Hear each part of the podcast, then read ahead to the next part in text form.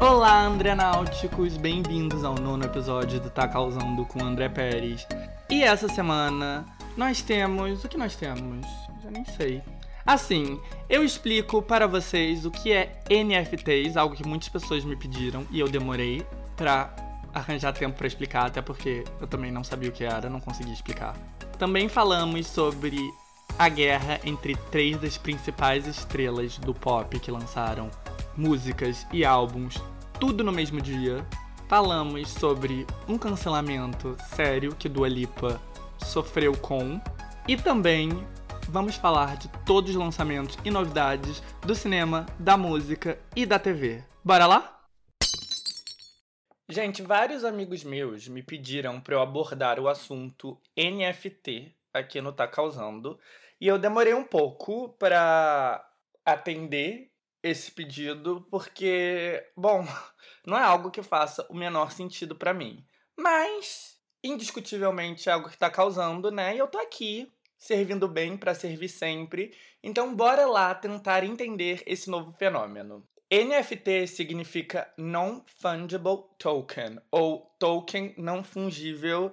E bom, basicamente, sabe como gente rica gasta centenas de milhões de dólares comprando artefatos raros, itens de colecionadores, obras de arte? Então, NFT é uma extensão disso, só que para o mundo digital. Você gasta centenas de milhares ou até milhões para ser dono de algum meme muito famoso, de um GIF, de um vídeo, de uma imagem digital. Esse pagamento, óbvio, é com cryptocurrency, aquele dinheiro digital, tipo Bitcoin, etc. E como você vira o dono? No blockchain, que é uma espécie de registro digital de transações, você é atribuído com um código que basicamente te define como proprietário daquilo. Eu sei que toda essa explicação é muito difícil de acompanhar e que traz outras perguntas, tipo, como alguém vai lucrar com isso? Se alguém compra um GIF, a gente vai ter que pagar para ele quando a gente usa o GIF? Qual o sentido disso tudo? E a resposta é simples, não tem sentido nenhum. Não, o cara que comprou um GIF famoso por centenas de milhares de dólares não vai lucrar com isso de imediato. E sim, o GIF continuará na internet para todo mundo usar, só que agora o GIF tem um dono. E daí você pergunta, então, qual o sentido? E, pois é, por isso que eu não falei desse assunto antes, porque ninguém sabe. Os capitalistas acreditam que eventualmente isso valerá alguma coisa, tal como itens de colecionadores valem muita coisa. E é isso, é uma aposta, um investimento. E assim, no fim das contas, o NFT é um perfeito resumo do capitalismo como um todo, porque ele não faz o menor sentido, não tem explicação, não tem lógica, não tem nada. Ele vive apenas da crença de pessoas ricas que aquilo ali vale dinheiro sim e todo o resto da população olha para as pessoas ricas e diz: ok, se vocês estão dizendo, então tá. Mas vale de verdade? Vale puramente porque alguém que tem dinheiro para pagar acredita que aquilo vale. E daí tem os experts do capitalismo, as pessoas que convencem umas às outras que o sistema é ótimo e totalmente lógico e conseguem arrancar dinheiro um dos outros com esses golpes, que tecnicamente falando não são golpes, pois aceitar que isso é um golpe é aceitar que o capitalismo como um todo, é um golpe. E assim, cá entre nós, é um golpe. Uma coisa é você comprar uma casa maravilhosa que vale muitos milhões, outra coisa é você comprar ações de uma empresa que são uma coisa imaginária que só vale muito dinheiro porque todo mundo em conjunto resolveu acreditar nisso. Em resumo, como todo capitalismo, o NFT é só uma coisa que não faz sentido, mas todo mundo tem que fingir que é ótimo e super lógico, pois admitir que é um golpe é admitir que um capitalismo como um todo é um golpe.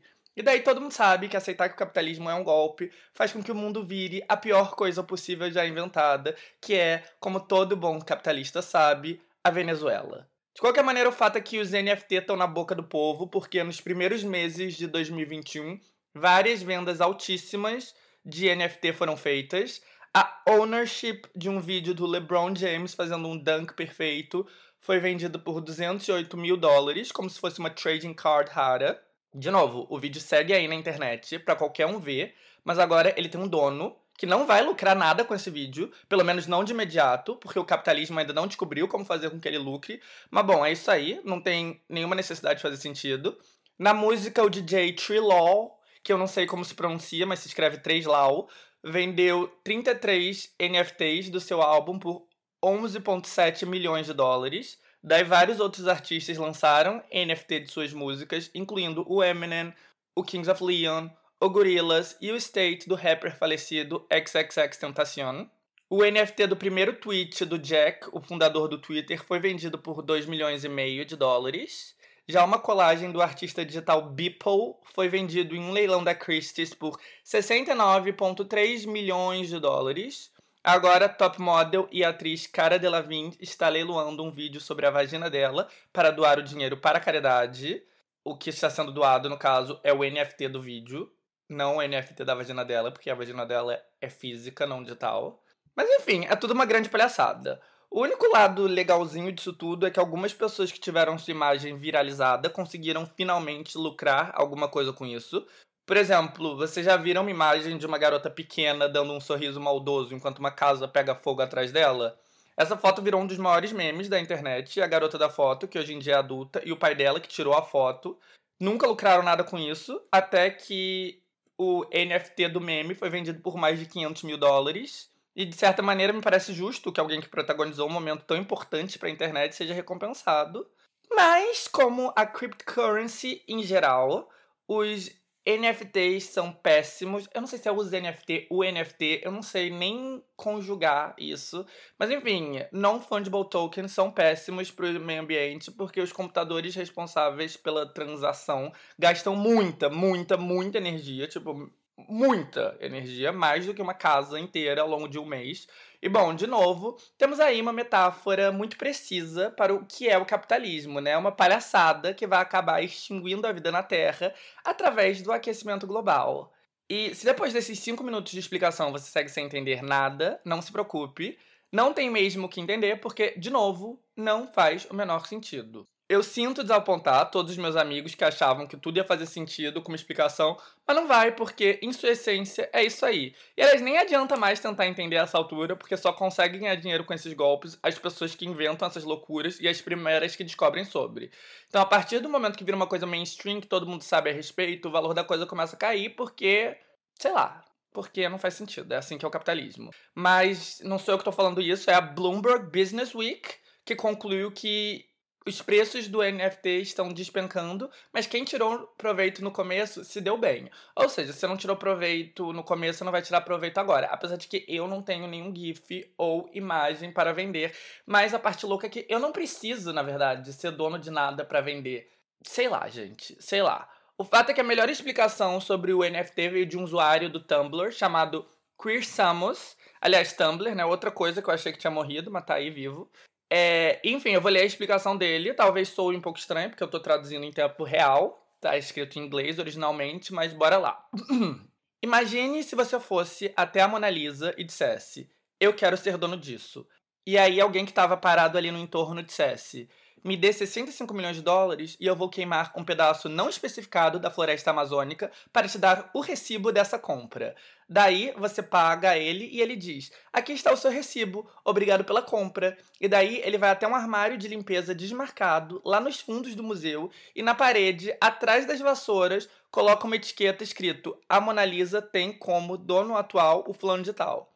Então, se qualquer pessoa quiser saber quem é o dono atual da Mona Lisa, ela teria que achar esse armário específico, nesse corredor específico, e ir procurar a etiqueta atrás das vassouras. Daí, depois de tudo isso, você diria: Ok, posso levar a Mona Lisa para casa então? E a resposta seria: Claro que não, você é burro. Você só comprou o recibo dizendo que você é o dono, não a Mona Lisa de fato. Você não pode levar a Mona Lisa de verdade, seu idiota. Você pode levar isso aqui. E aí ele te daria uma réplica impressa dentro daqueles tubos de papelão, igual a uma réplica que você pode comprar na lojinha do museu.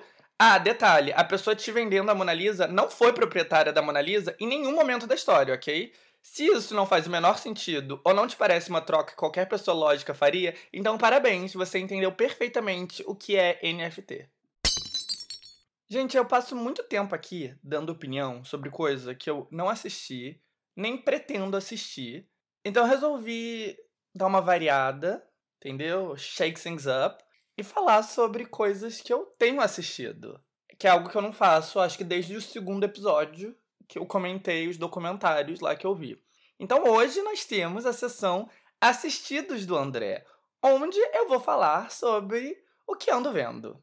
E eu quero começar falando sobre The Bold Type, que é a série que me inspirou a começar esse segmento, porque eu tenho algumas coisinhas para falar sobre ela. E bom, ela estreou há pouco tempo na Netflix brasileira e tá tendo muito burburinho. Vários influencers estão comentando. Eu vi a Mac Nóbrega falando sobre. Então, também quero me juntar, né? Esse momento. E se eu tenho muita opinião para dar sobre coisa que eu não assisti, imagina o quanto eu não tenho para falar sobre as coisas que eu de fato vi. Pois bem, Double Type não é uma série nova, não é originalmente da Netflix, ela estreou em 2017 num canal lá nos Estados Unidos, mas ela tá na boca do povo só agora, porque as quatro temporadas chegaram todas de uma vez na Netflix Aqui na Europa isso aconteceu em março e no Brasil foi no começo agora de maio. E essa é uma série sobre três melhores amigas de 20 muitos anos, trabalhando na glamourosa redação de uma revista feminina em Nova York.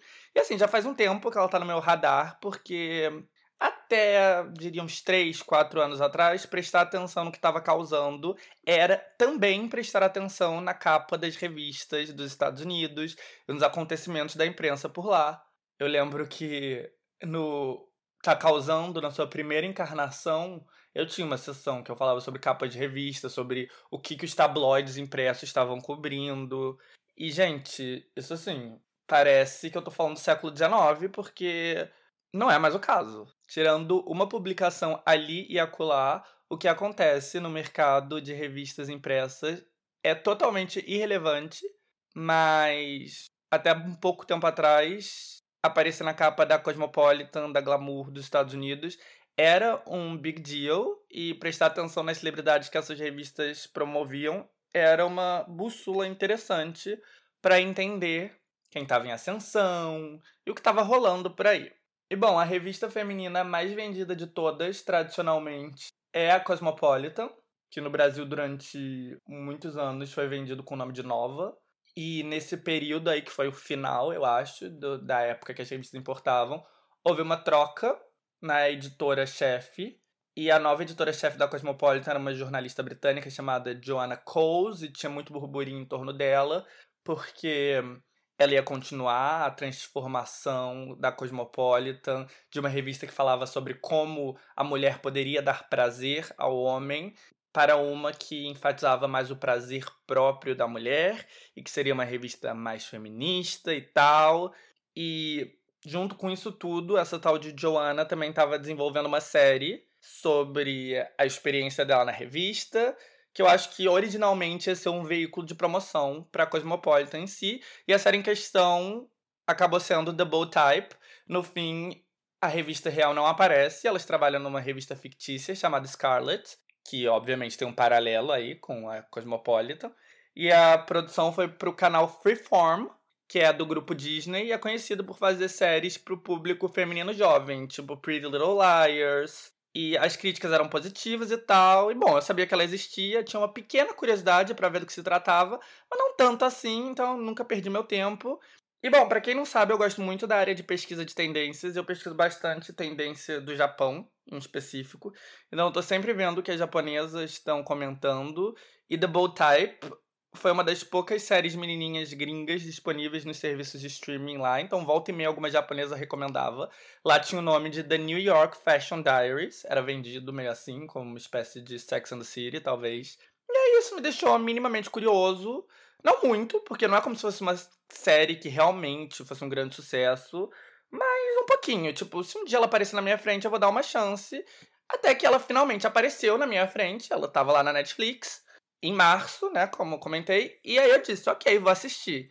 E aí eu dei play no primeiro episódio. E bom, tá, antes de falar da minha opinião pessoal, eu quero aqui trazer uma visão imparcial. Não imparcial, óbvio, né? Mas tentando ser justo e objetivo. Porque existe, né, a minha opinião, se eu gostei ou não, e o que eu de fato acho sobre a série em termos de qualidade e tal. Então, Bold Type é uma série leve, meio comédia romântica, girly, com aquele conceito de amizade feminina em Nova York. Então, é um pouco, né, desse universo dos sonhos, aspirational. É uma boa pedida para quem gosta de consumir esse tipo de produção, quem quer algo bem fácil de digerir e que está disponível ali na Netflix. Ela super cumpre o papel. Várias amigas minhas assistiram as quatro temporadas de uma vez Então, se é isso que você tá procurando para ocupar seu tempo, se você quer algo leve para te ajudar a lidar com as dificuldades, então temos aí The Bold Type. Agora, sendo o mais objetivo possível, é uma série boa? Não, não é. É uma série passável. E agora, na minha opinião pessoal, é uma série boa? Não, na minha opinião pessoal, é uma série horrível. Gente, sério, desde março eu tô tentando acabar a primeira temporada, que só tem 10 episódios. E até agora eu sigo parado nos primeiros 15 minutos do episódio 7. Eu tinha como missão terminar a temporada antes de gravar esse episódio para poder comentar tudo, e eu não consegui. Sério, eu detestei demais essa série, eu achei ela muito tosca. Assim, eu não tenho nada contra série menininha, eu não uso isso como pejorativo. Eu cresci amando Dulce, Sex and the City, eu também assisti Gossip Girl na minha adolescência, mas tem uma coisa que eu não gosto, a fórmula, e essa série é uma fórmula clichê boba atrás da outra, o que já seria o suficiente para eu achar chata, tipo, eu não gosto de Riverdale pelo mesmo motivo, é tosco e eu já vi isso mil vezes quando eu era adolescente. Mas o que me irrita em Double Type é que ela não se assume como uma série boba. Ela é uma série em tese feminista, que realmente finge transmitir assuntos sérios atuais, tipo racismo, liberdade sexual e tal. Só que não, é uma série muito boba, escrita claramente por pessoas super privilegiadas, e quanto mais eles tentam abordar assuntos sérios, pior e mais vergonhosa a série fica. Tipo, o namoro de uma das personagens que se descobre bi e aí ela se apaixona por uma artista que é muçulmana, que é imigrante de um país muçulmano. Porque ela, sim, ela não é de nenhum lugar específico. Sabe como, tipo, no Facebook, umas pessoas que era, tipo, modelo na agência modelo. Então, essa personagem é assim, muçulmana do país muçulmano. Ela é simplesmente do mítico mundo dos árabes. E toda vez que tinha alguma história com ela, eu ficava com muita vergonha alheia, porque era tudo feito de maneira muito clichê e superficial. Enfim, gente, é tudo muito idiota. Só que eles tentam transmitir esse ar de seriedade e, enfim, é isso que me irrita. Me dá 10 Emily em Paris, que é uma série boba, admitidamente boba, antes de uma Double Type, que é uma série boba igualmente boba, a Emily em Paris, mas que tenta transmitir esse ar de somos atuais e progressistas. Amor, não tem nada de particularmente progressista nessa série. Tá mais que claro que é uma série escrita por um grupo de gente rica liberal com pouca experiência de vida. E na real, essa é outra coisa que me irrita na série. Ela é formulaica ao extremo, ela não traz nada de novo. Três melhores amigas vivendo a vida em Nova York e com um trabalho dinâmico em uma revista feminina glamurosa. É um conceito tão obsoleto quanto revistas impressas em si. E assim, tudo na série me irrita. Dos momentos feminista liberal burguês, as tentativas de abordar assuntos sérios, a trilha sonora. Nossa, a trilha sonora me irrita muito, porque assim, de 10 em 10 minutos tem uma mudança de cena usando alguma música supostamente cool, do tipo que você escuta enquanto você tá fazendo compras na H&M. Eu não sei se isso é uma referência muito obscura, mas imagina de 10 em 10 minutos a série sendo interrompida com uma música nessa vibe.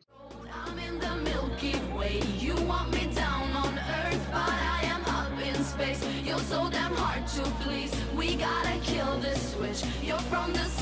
but I'm a 90s bitch. I love it. I love it. E assim, nada contra. Eu gosto dessa música, da Icona Pop em específico, mas né, fica cansativo. Então, enfim, muito irritante. Para mim, The Bold Type é sei lá, lembra quando a Paula Oliveira resolveu fazer um grande protesto contra a violência e pintou uma unha de branco e postou uma foto com a legenda Chega de violência? Então, The Bold Type é esse ato corajoso contra a violência em forma de série. Ou uma Tabata Amaral em forma de série. Vendida como progressista, mas extremamente liberal e burguesa, apesar de que no grande esquema das coisas é uma série inofensiva. Eu não tô dizendo que ela é péssima, que ela passa valores absurdos, que ela é pior do que o normal, mas é irritante. E isso para eu nem entrar no mérito da Ego Trip, que é a personagem que claramente serve como stand-in para Joanna Coles, a editora da Cosmopolitan, que criou a série, porque a editora da revista Scarlet, que é a Joanna Coles, é tipo onipresente, perfeita, compreensível, forte, que lê a mente das garotas, Assim, seria risível como uma personagem original, mas fica ainda mais tosco quando você se dá conta que ela representa uma pessoa real. E não sei, talvez também tenha um aspecto pessoal nisso tudo, porque sei lá, eu acho que muita gente sonha ou já sonhou em trabalhar numa redação de uma revista de moda, de uma revista feminina, porque é um ambiente criativo, é um ambiente dinâmico. Então eu acho que se você já teve esse sonho, talvez essa série fale com você de alguma maneira.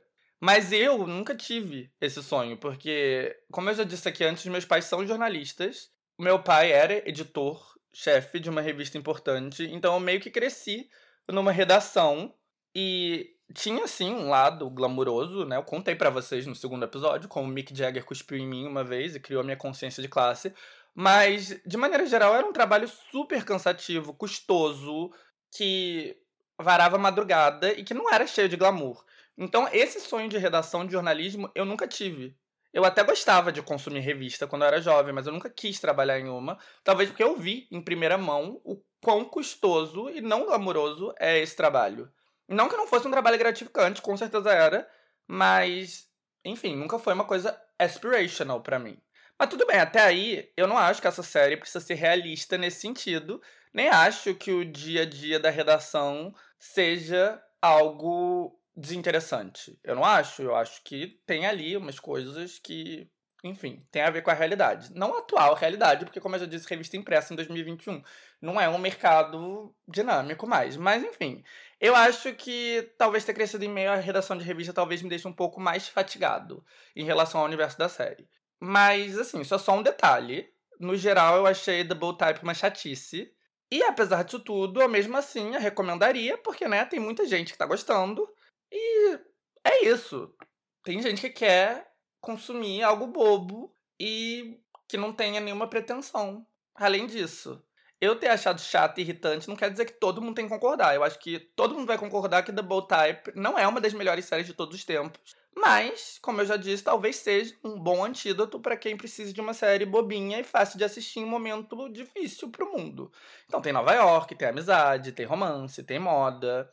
Enfim, com certeza é o perfil de muita gente. Apesar de que eu gosto de Nova York, eu gosto de amizade, eu gosto de moda, mas eu gosto de coisas que abordem isso de uma maneira realista, minimamente, de uma maneira diferente, de uma maneira que reflita os tempos modernos, enfim, não é o caso de Double Type, e é isso que eu não gosto, na verdade, na série.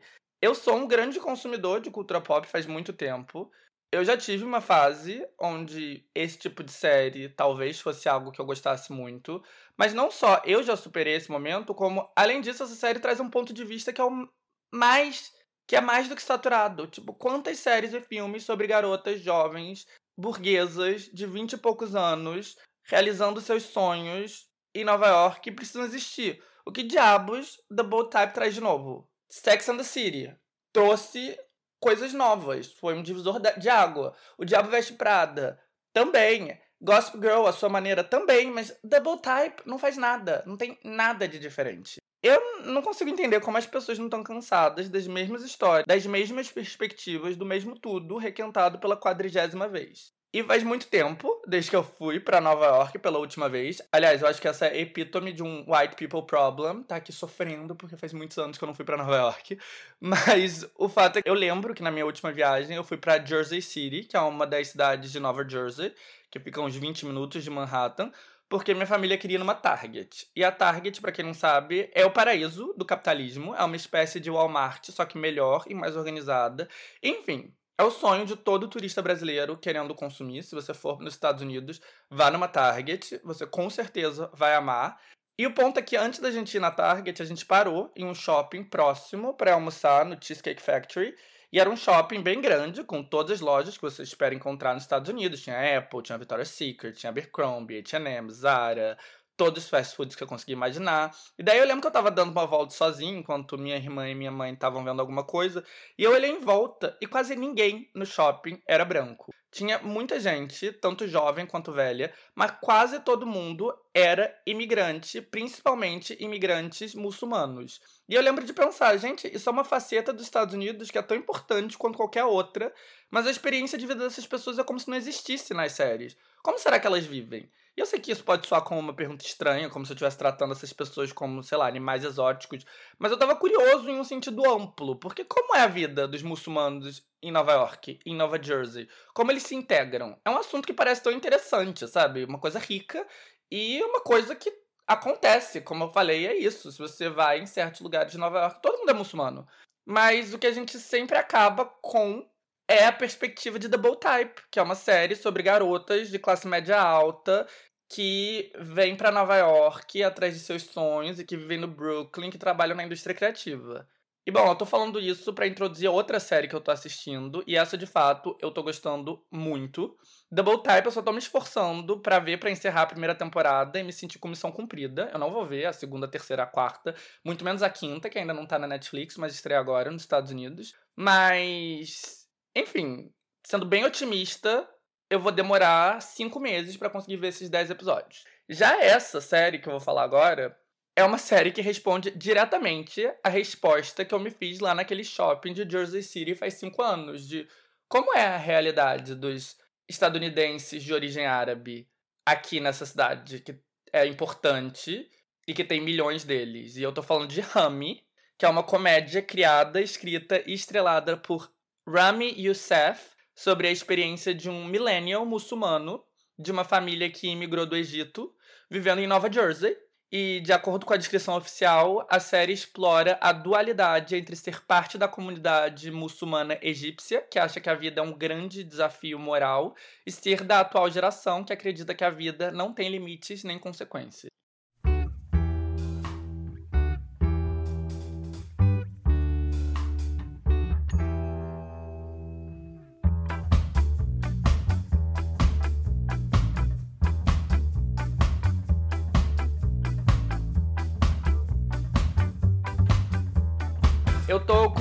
Sobre Rami já faz um tempo.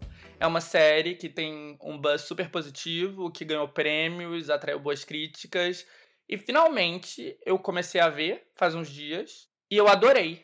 Adorei. O primeiro episódio me deixou meio em dúvida em relação se eu ia gostar ou não. Não é uma série que eu me apaixonei logo de primeira. Mas quanto mais episódios eu vejo, mais eu gosto. É uma série muito bem feita, que retrata muito bem a geração atual e nos dá uma ideia legal de como é a comunidade muçulmana nos Estados Unidos. E, sei lá, uma série que captura muito bem o zeitgeist, sabe? O momento do mundo. Inclusive, falando de Zeitgeist, a série é da A24, que é uma distribuidora de filmes cool, e tem aquele filtro escuro, meio obrigatório em comédias de prestígio. Millennial também é usado em Atlanta. Sei lá, esse é um filtro muito característico para mim. Mas, sério, é uma comédia introspectiva, muito bem feita, muito bem escrita, muito bem atuada, que às vezes te deixa desconfortável, que às vezes até te deixa um pouquinho angustiado, mas que eu tô achando muito bem desenvolvida. E tô adorando. Eu tô achando muito, muito interessante. E assim, é uma série que mostra a vida como ela é, com todos os personagens com seus defeitos, com o sexismo da vida muçulmana, com o preconceito dos personagens, com antissemitismo. Mas assim, tudo de maneira bem feita. Não é fazendo julgamento de valores ou tentando mostrar a comunidade XYZ como sendo um estereótipo. Não, é mostrando a vida como ela é. Mas enfim, eu sei que nem todo mundo vai gostar de Rami, porque é uma comédia mais introspectiva, como eu já disse, muito psicológica, mas eu adorei. Eu achei muito interessante, eu achei muito legal para quem, como eu, tem um pouco esse interesse sociológico, antropológico de diferentes perspectivas. E assim, tem um episódio sobre a infância do Rami no dia 11 de setembro de 2001, que é muito bom. Os episódios do ponto de vista dos outros personagens, como a mãe dele ou a irmã dele, também são muito interessantes. E Rami é uma comédia do Hulu, a plataforma de streaming dos Estados Unidos. Eu não sei se ela está disponível no Brasil de maneira legal, eu acho que não.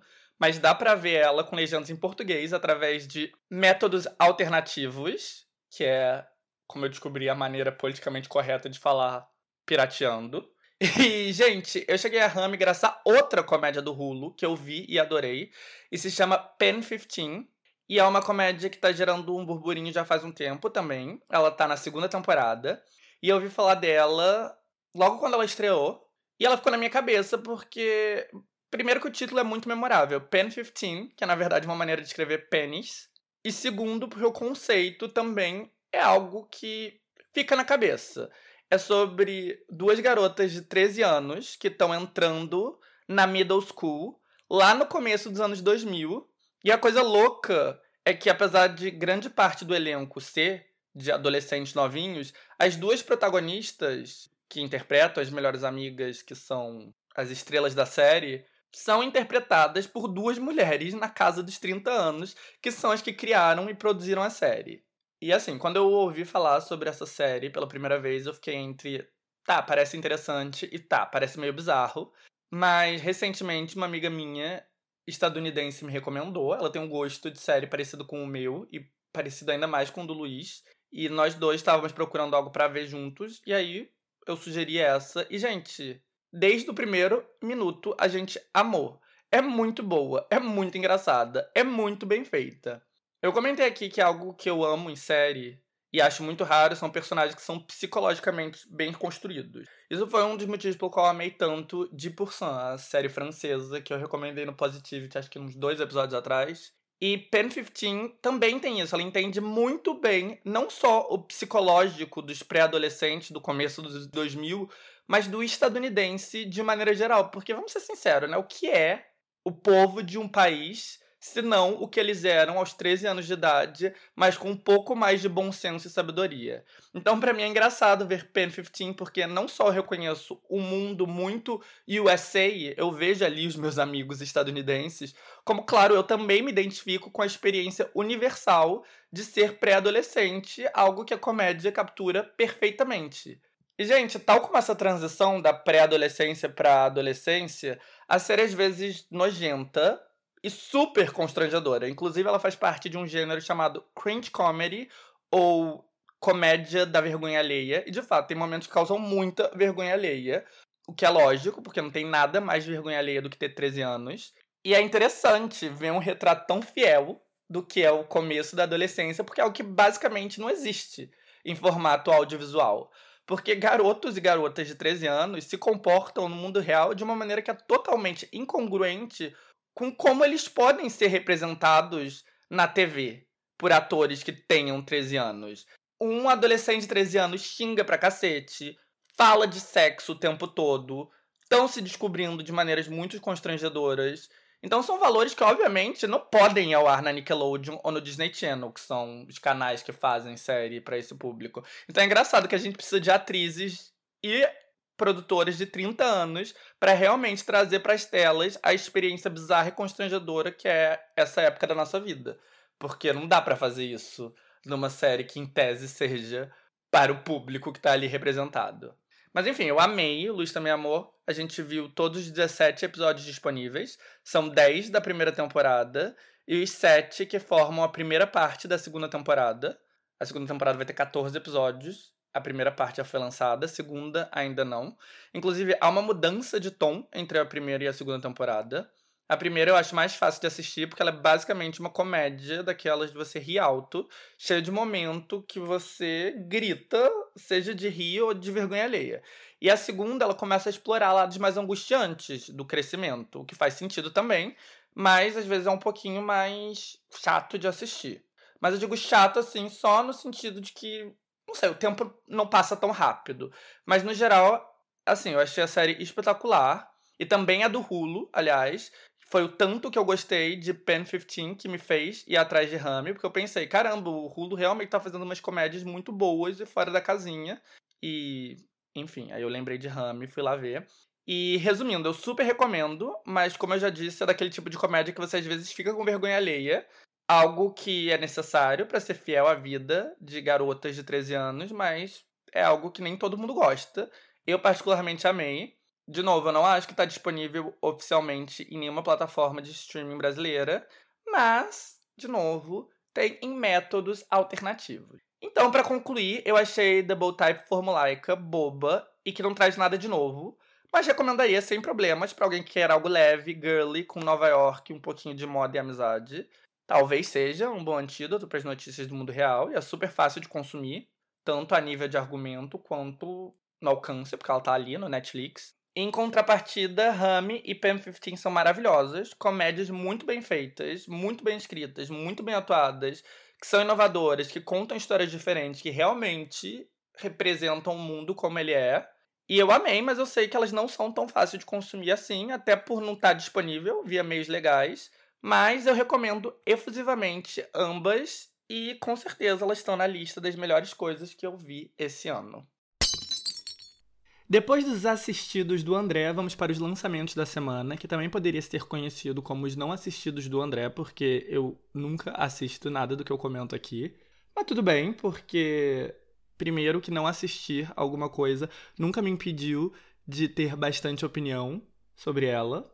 E segundo, que o objetivo dessa sessão é informá-los sobre os últimos lançamentos da TV, do cinema, das plataformas de streaming e da música, para que vocês possam tomar uma decisão acerca de se vocês querem consumir aquilo ou não. E terceiro, que isso tudo é uma grande enganação mesmo, porque assim, o nome é lançamentos da semana, mas isso aqui é uma sessão quinzenal, não semanal. Então, em geral, eu falo dos lançamentos dos últimos 15 dias, e às vezes eu falo até de coisas que foram lançadas antes desses 15 dias. Então, resumo da ópera, por favor, não me denunciem no Procon. E vamos começar falando de cinema. Com a vacinação ocorrendo a passos largos nos Estados Unidos, os cinemas nas principais metrópoles estão oficialmente abertos e Hollywood finalmente está tomando coragem para lançar algumas apostas grandes nas telonas. E vamos começar falando de cinema? Com a vacinação ocorrendo a passos largos lá nos Estados Unidos, os cinemas nas principais metrópoles estão oficialmente abertos e Hollywood finalmente está tomando coragem para lançar algumas apostas grandes nas telonas. A Lionsgate, que não tem a sua própria plataforma de streaming, foi a primeira a dar a cara a tapa, lançando duas grandes apostas. A primeira foi o filme de ação e suspense Wrath of a Man, ou O Infiltrado, que é o título do Brasil, Dirigido pelo Guy Ritchie, o longa é protagonizado pelo Jason Statham, uma estrela britânica popular em filmes de ação, e é um remake de um filme francês de 2004. Depois de estrear em alguns mercados asiáticos e na Austrália no começo do ano, ele chegou nos Estados Unidos e na China no começo desse mês e seguirá sua expansão internacional até julho. E dada as circunstâncias, ele tem tido uma bilheteria decente. Já na semana passada, a Lionsgate estreou um novo filme da franquia Jogos Mortais chamada Spiral. Jogos Mortais, ou só em inglês, é provavelmente um dos maiores fenômenos do gênero de terror, inclusive com a segunda semana de Spiral, a franquia como um todo já ultrapassou um bilhão de dólares. E Spiral é um spin-off da série principal. A série principal acho que tem sete ou oito filmes. E é estrelada por Chris Rock, que também desenvolveu o argumento e o Chris Rock é considerado um dos maiores comediantes dos Estados Unidos e ele resolveu agora se aventurar pela primeira vez em um filme de terror. Apesar de Spiral ter estreado em primeiro lugar e ter continuado no topo nessa segunda semana, o público claramente ainda está um pouco reticente em relação a voltar ao cinema, porque a bilheteria tá decente, mas não no nível normal dos filmes dos Jogos Mortais. Então parece que o resultado excelente de Godzilla vs Kong continua sendo uma exceção, mas os grandes estúdios estão plenamente confiantes que tudo vai voltar ao normal na semana que vem, que vai coincidir com o Memorial Day Weekend e, e que terá dois grandes lançamentos de estúdios importantes. A Disney vai estrear Cruella, o filme sobre a icônica vilã dos 101 Dálmatas, ambientada na Londres da década de 60, com inspiração na moda e na cultura punk, e a Emma Stone no papel título. E a Paramount vai lançar A Silent Place 2, a sequência do super elogiado e super bem cedido filme de suspense e terror, dirigido e estrelado por John Krasinski ao lado de sua esposa Emily Blunt. A Paramount, aliás, está tão confiante no sucesso de A Silent Place 2 que eles adiantaram a estreia que estava originalmente prevista para setembro. E tanto Cruella quanto Silent Place 2 terão lançamentos adaptados para a nova realidade da era das plataformas de streaming. Então, o filme da Disney vai ser disponibilizado no Disney Plus ao mesmo tempo, mas por um valor premium. Você tem que pagar 30 dólares a mais para acessar. E o filme da Paramount chegará no Paramount Plus 45 dias depois da sua estreia nos cinemas. Hollywood irá acompanhar atentamente o desempenho desses dois filmes. Mas enquanto o retorno do grande público para as salas de cinema nos Estados Unidos, deixando os executivos ansiosos, na China tudo já está de volta ao normal faz um tempo. E é por isso que a Universal escolheu o país, que é o maior mercado internacional de todos, como o lugar para estrear o novo filme da sua franquia mais valiosa, Velozes e Furiosos. F9 ou F9 estreou lá esse final de semana, lucrando maravilhosos 135 milhões de dólares. O elenco de F9 inclui Vin Diesel, Michelle Rodriguez, Ludacris, Tyrese, Helen Mirren e Charlize Theron. E a expectativa é que quando ele chegue às telas dos Estados Unidos no fim de junho, tudo já esteja de volta ao normal. Por enquanto, porém, as plataformas de streaming seguem sediando as principais estreias e faz duas semanas a HBO Max, o serviço da Warner, que foi pioneiro em colocar toda a sua grade diretamente na internet, teve a estreia simultânea de outros de seus grandes projetos, o suspense Those Who Wish Me Dead, estrelando ninguém mais ninguém menos que Angelina Jolie, e até o momento, todas as estreias simultâneas tinham ido bem. Godzilla vs. Kong excedeu todas as expectativas, Mortal Kombat tinha tido um resultado satisfatório, mas Those Who Wish Me Dead foi totalmente ignorado nas salas de cinema. A crítica também não gostou, mas bom, o que importa também é como vai ser o desempenho dele na HBO Max. Então, apesar da primeira semana ter sido um pouco frustrante, não dá para bater o martelo se o filme é um fracasso ou não. E, claro, vamos finalizar na plataforma número 1, um, a favorita de todos, a Netflix. E a Netflix segue com a política de pelo menos um novo filme por semana, às vezes até mais que isso. Ou seja, isso significa muitos lançamentos, desde a última vez que eu cobri longa-metragens aqui nessa sessão, faz um mês. E a última vez que eu falei disso aqui, o lançamento da vez era Stowaway, ou O Passageiro Acidental, um filme de sci-fi que me chamou mais a atenção pelo diretor, que é um brasileiro que foi um dos primeiros youtubers de sucesso da história, do que pelo argumento dele em si. Mas bom, esse assunto eu cobri lá no quinto episódio e desde então já teve muita coisa, incluindo dois lançamentos enormes e mega esperados que chegaram nos últimos dois finais de semana. Mas antes de falar deles, bora falar do que chegou em ordem cronológica. Então, para começar, teve Things Heard and Seen, ou Vozes e Vultos, filme de suspense ambientado em 1980 sobre uma mulher que começa a suspeitar que a casa que ela acabou de mudar traz segredos obscuros. A Amanda Seyfried é a protagonista. Daí, na semana seguinte, teve The Mitchells vs. The Machines, ou Os Mitchells e a Revolta das Máquinas, que é um filme animado que a Sony planejava estrear nos cinemas antes de ter que optar por outra alternativa por causa da pandemia. E a Netflix comprou os direitos por 110 milhões de dólares, algo que faz até sentido, porque os filmes de animação da Sony têm bastante sucesso, e colocou na plataforma. E o resultado foi excelente. As críticas dos profissionais foram muito elogiosas, o público tá amando.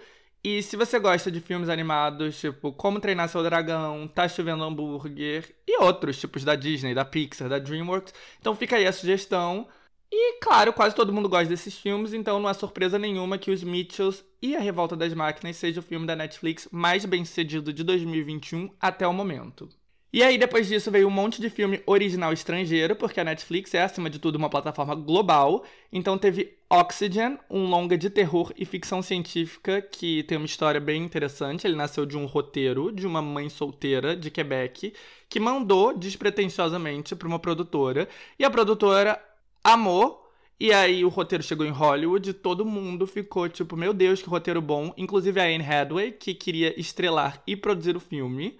Mas tudo é complicado, e aí demorou, demorou, demorou, a Anne Hathaway teve que cair fora, e aí resolveram substituir ela pela estrela sueca Numi Rapati, mas aí também não deu certo, até que o produtor, o Alexander Aha, resolveu ele mesmo dirigir e transformar no filme um filme francês com estrelas francesas, com a Mélanie Laurent no papel principal, e bom, foi assim que ele chegou no Netflix, todo em francês, e de maneira geral, o filme recebeu críticas positivas, mas ele não empolgou tanto assim, ele não ficou muito tempo entre os mais vistos da Netflix, nem mesmo na França.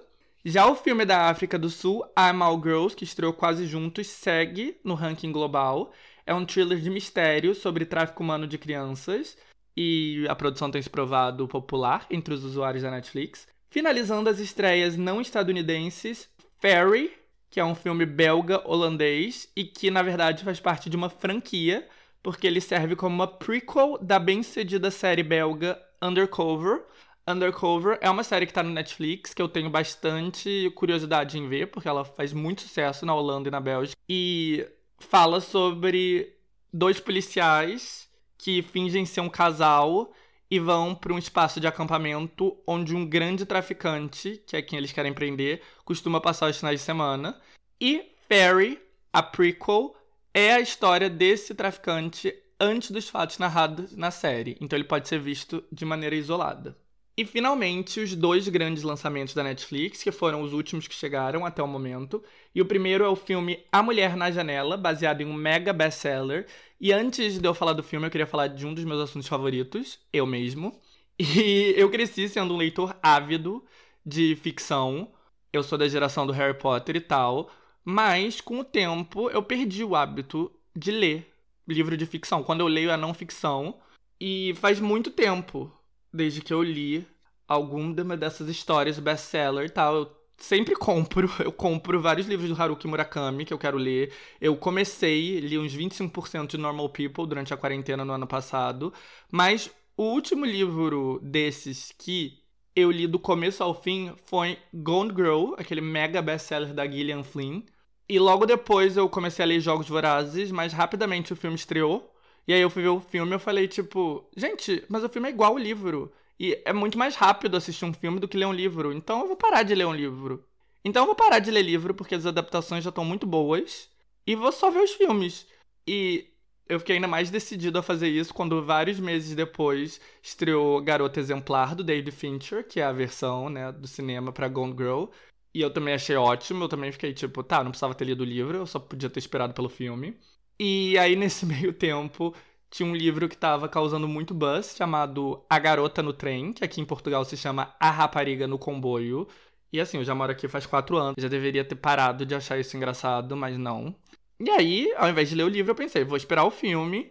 E de fato eu esperei, e quando o filme estreou, meu Deus, o filme era muito ruim, era uma bosta. Muito, muito ruim. A história, a adaptação, né, não fazia o menor sentido a ambientação tinha sido mudada de Londres para Nova York sem nenhum motivo, porque a protagonista era Emily Blunt, que é inglesa.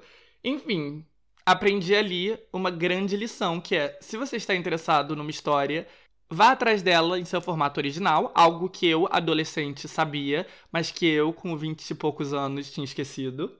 Mas bom, com essa lição não veio nenhum aprendizado. Eu sigo sem ler nenhum desses grandes best-sellers de ficção, mas em parte porque eu perdi um pouco mesmo o interesse, eu já entendi ali a fórmula.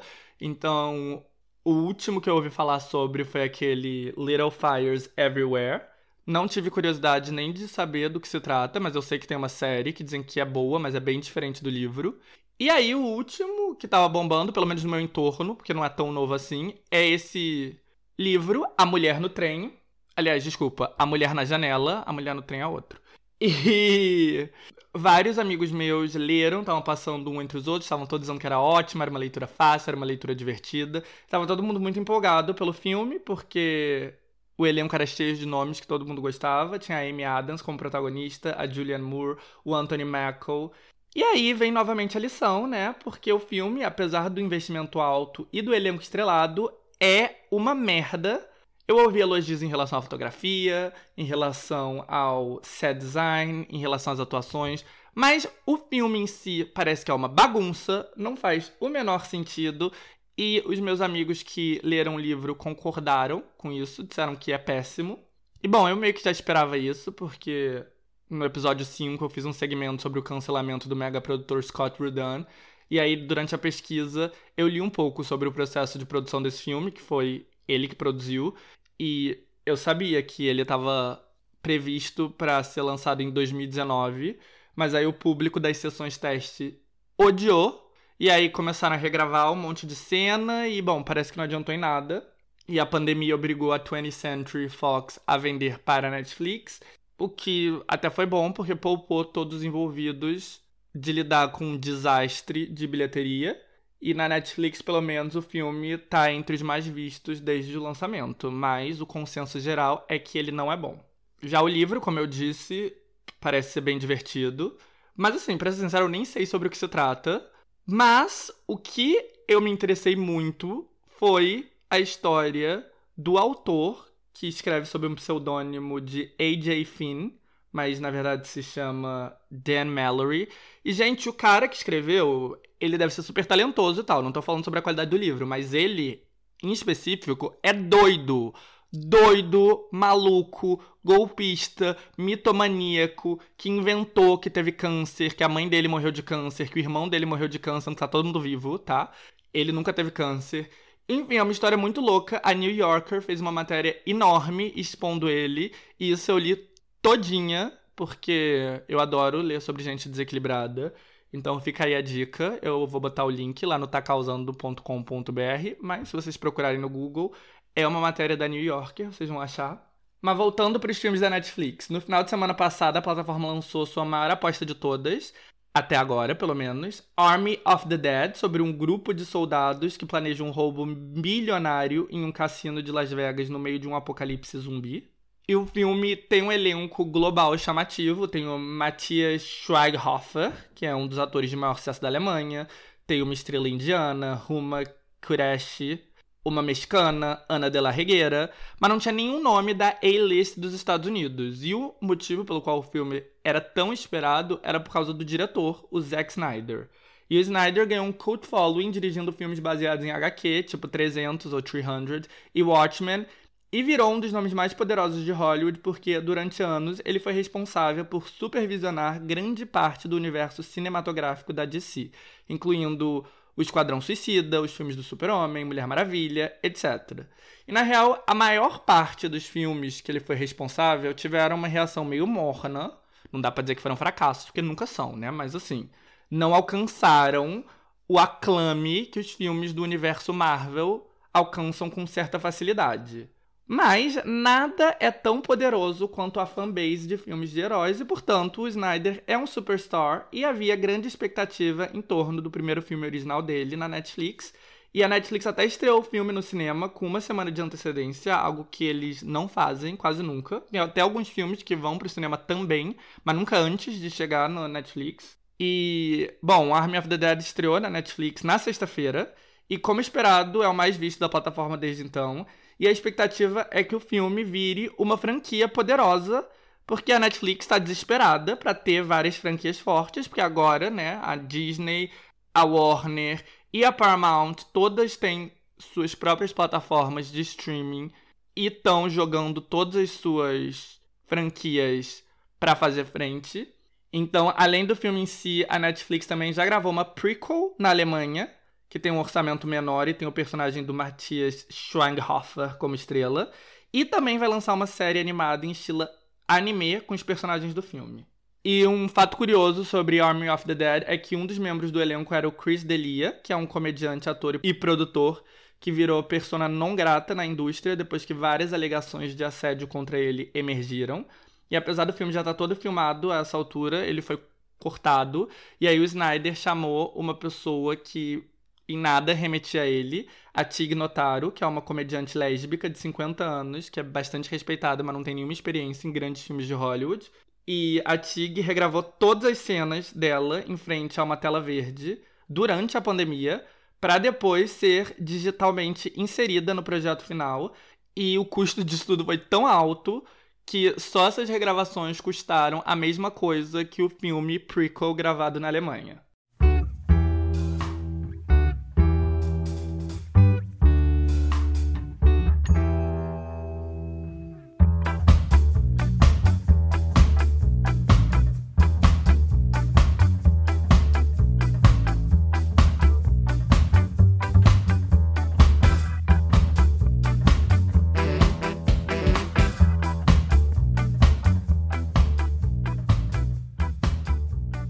Bom, com isso a gente encerra o nosso overview dos lançamentos cinematográficos e agora vamos focar em séries. E na Netflix, as séries estrangeiras reinam. Nas últimas semanas, além do sucesso da série de fantasia Shadow and Bone, os grandes destaques foram a minissérie espanhola O Inocente, a britânica O Paraíso e a Serpente e a comédia polonesa Sex Fi. E semana passada, o lançamento que ofuscou tudo foi a segunda temporada da mexicana Quem Matou Sarah.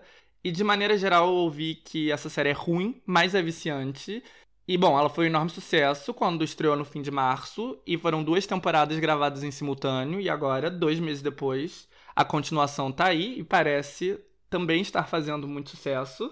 Entre as produções dos Estados Unidos, o destaque foi Halston, uma minissérie sobre a vida do designer americano Halston, um dos mais importantes da década de 1970. O Ewan McGregor faz o personagem título e é uma produção do Ryan Murphy, o mega produtor que tem um contrato de exclusividade com a Netflix. E eu não suporto o Ryan Murphy, então eu não tenho curiosidade para ver a série, mas o Luiz, que ama moda e estava muito curioso, viu e aprovou.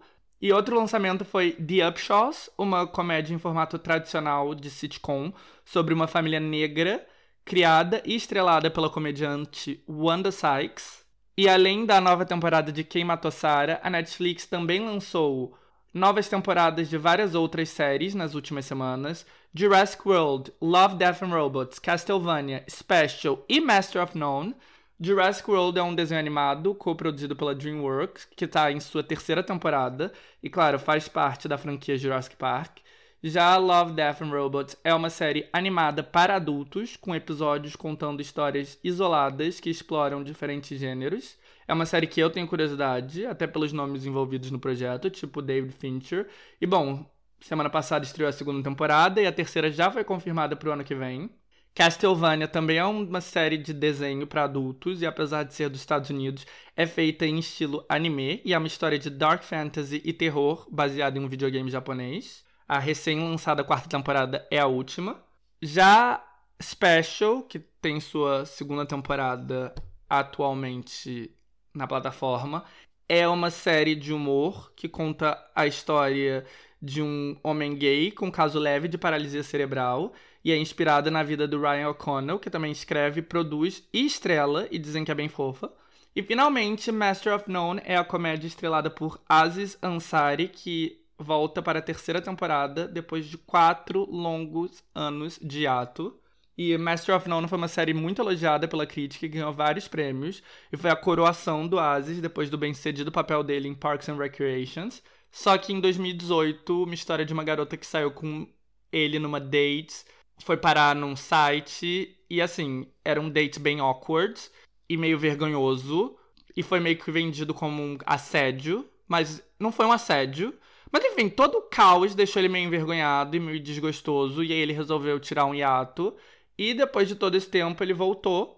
A Netflix sempre deixou a porta aberta para continuar Master of None. E aí ele resolveu voltar. Só que a temporada não foca nele, foca em outra personagem, a Denise, a personagem lésbica, interpretada pela Lena White. E a Lena, aliás, foi revelada tanto como atriz quanto como roteirista e produtora em Master of None.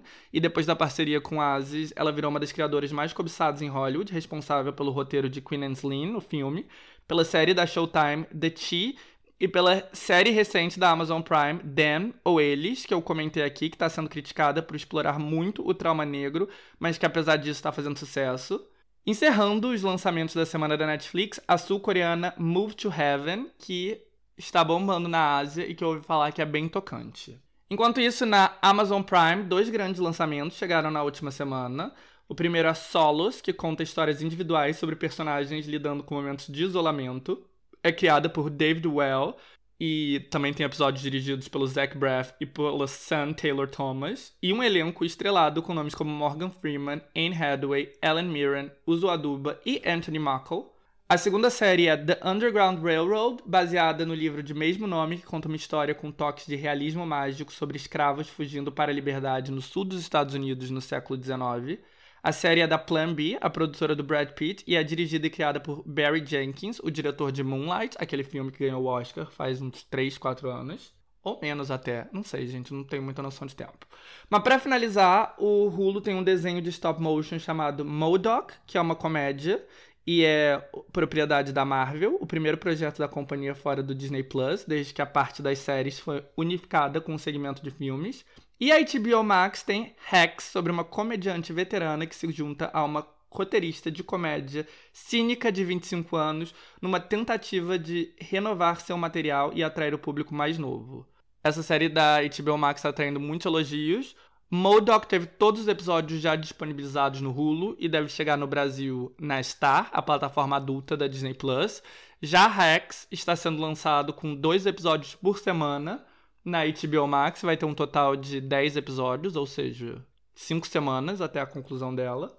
E bom, acho que é isso que temos de lançamentos para essa semana. Na real, eu tenho certo interesse em alguns desses lançamentos, mas nenhum deles tá na minha must-watch list. O que eu tô louco para começar a ver, e devo fazer isso essa semana ainda, é The Mayor of Easttown, a série da Kate Winslet pra HBO da TV, que tá todo mundo amando, todos os meus amigos só falam dela. Então, será que eu também vou amar? Ou vou ser do contra e arranjar coisas para reclamar? Eu tô torcendo pra eu gostar, porque eu até gosto de reclamar, mas eu gosto mesmo é de me entreter, né?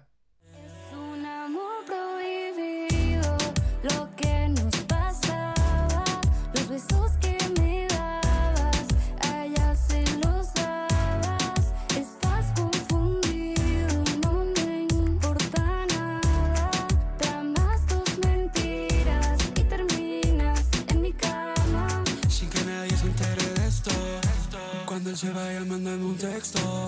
Aunque tú y yo somos polos opuestos. Siempre hacerte lo baby estoy puesto. Sabemos que esto es proibido, pero nos matan las ganas. E tudo agarra sentido.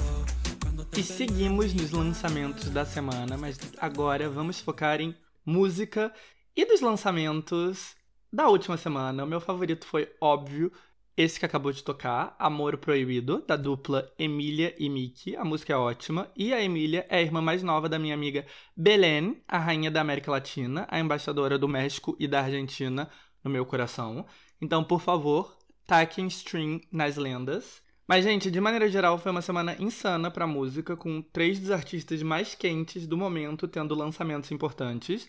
Mas desses três lançamentos eu vou deixar para falar mais adiante nos personagens da semana. Mas o que eu já posso adiantar é que eram lançamentos tão grandiosos que ofuscaram os outros lançamentos de artistas importantes. E na música pop, além desses três, os lançamentos foram a colaboração entre o DJ Marshmallow com os Jonas Brothers, a dos DJs David Guetta e Galantes com o girl group britânico Little Mix e Our Song, o dueto balada entre a popstar britânica Anne-Marie com o irlandês e ex One Direction Niall Harris. Os Jonas Brothers nem sequer estrearam no top 200, mas tanto a Anna-Marie e o Niall quanto as Little Mix estrearam no top 100 global e no top 50 do Reino Unido. Essa semana também teve lançamento do álbum do 21 Stone Pilot, o duo de rock e hip hop alternativo.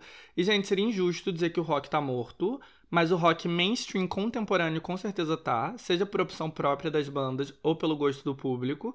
As bandas de rock atuais costumam ficar restritas à cena indie e poucas estouram nas paradas gerais. E o 21 Stone Pilot são e o 21 Stone Pilot são uma das poucas exceções disso nos últimos anos. E eles são de Ohio e da gravadora Fuel by Hammond, que é bastante influente no rock jovem dos Estados Unidos e que nos trouxe nomes como Paramore, Panic at the Disco, All Time Low, Young the Giant, Gym Class Heroes e Fall Out Boys. Na sexta-feira eles lançaram o sexto álbum deles, Scaled and Icy, que teve uma recepção boa, com algumas músicas penetrando o top 50 dos Estados Unidos. É claro que a banda não tá no ápice como em 2016, com vários hits grandes, mas é provável que o lançamento tivesse chamado ainda mais atenção se não tivesse vindo na mesma semana que o álbum de Olivia Rodrigo. Já o rap, óbvio, continua forte. O maior lançamento foi Gang Gang, do Polo G, com o ícone do rap Lil Wayne. E o Polo G tá em alta porque é dele o rap do momento, Rap Star, que ficou duas semanas no topo do Hot 100. O outro lançamento foi Twerkulator, das City Girls. E, gente, as City Girls são um duo de Miami formado pela Young Mami e pela JT. A JT, aliás, ficou três anos preso por fraude de cartão de crédito. Ela foi liberada, acho que ano passado. Mas o fato é que elas são bastante populares e as músicas dela têm umas batidas fortes e umas letras bem explícitas. Então, sem elas, não ia ter Wet Ass Pussy da Cardi B tocando na rádio. Os grandes hits delas são I'll Take a Man. Easy, touch me, taste me, fuck me, squeeze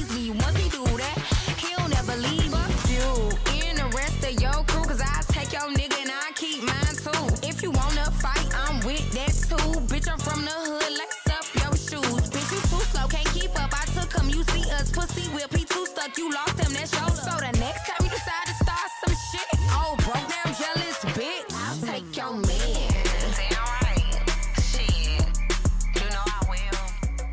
Twerk, com a Card, e Act Up, que foi bem grande nos Estados Unidos e que viralizou no TikTok.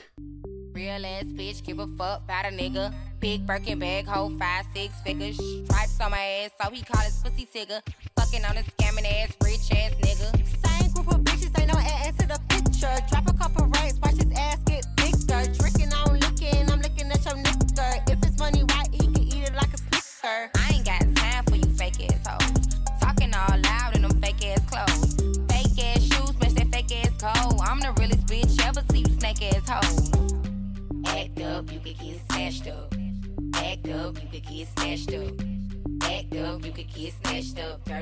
É delas também o sample que foi incluído no mega hit viral do Drake, In My Feelings. E Turkulator estreou no top 10 da Apple Music, nos Estados Unidos é tão grande quanto o Spotify e é monopolizado pelo rap. A música fala, claro, sobre twerking, o quadradinho de 8 Yankee. E ela sampleia duas músicas famosas, Coffee Time, It's Time for the Percolator, e Planet Rock, do África Bambata, que tem essa batida super reconhecível.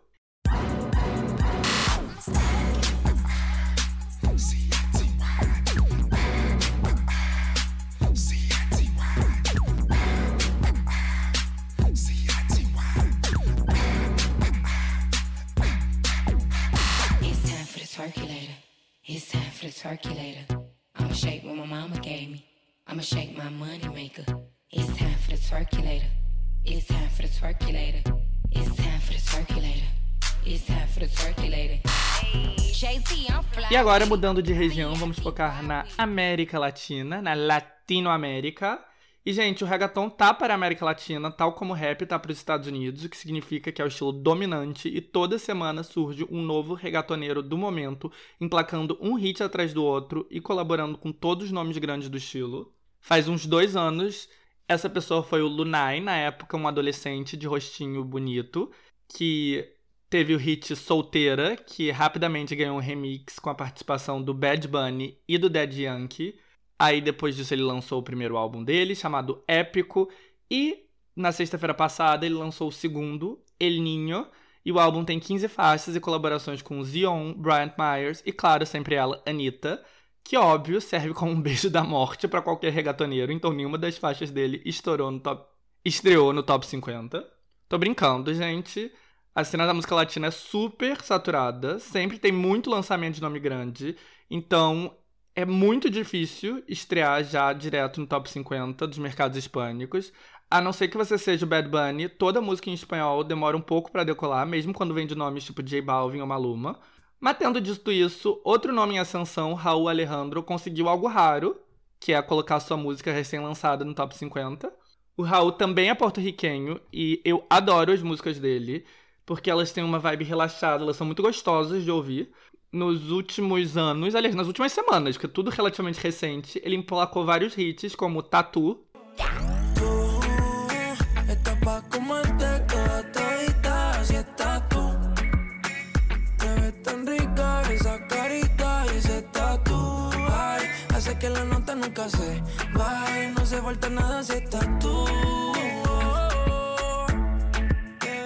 toda Baila Comigo com a Selena Gomes e El Reloj com a Noel A. Mas o que eu achei super interessante da nova música dele, Todo de Ti, é que ela é totalmente, totalmente diferente do que a gente espera de um reggaetoneiro. Ela segue a moda atual de música disco inspiração do Michael Jackson da década de 80, um caminho sendo trilhado atualmente pela Dua Lipa, pelo The Weeknd e por vários outros, mas que é bem diferente do dembow e dos ritmos de trap do reggaeton atual.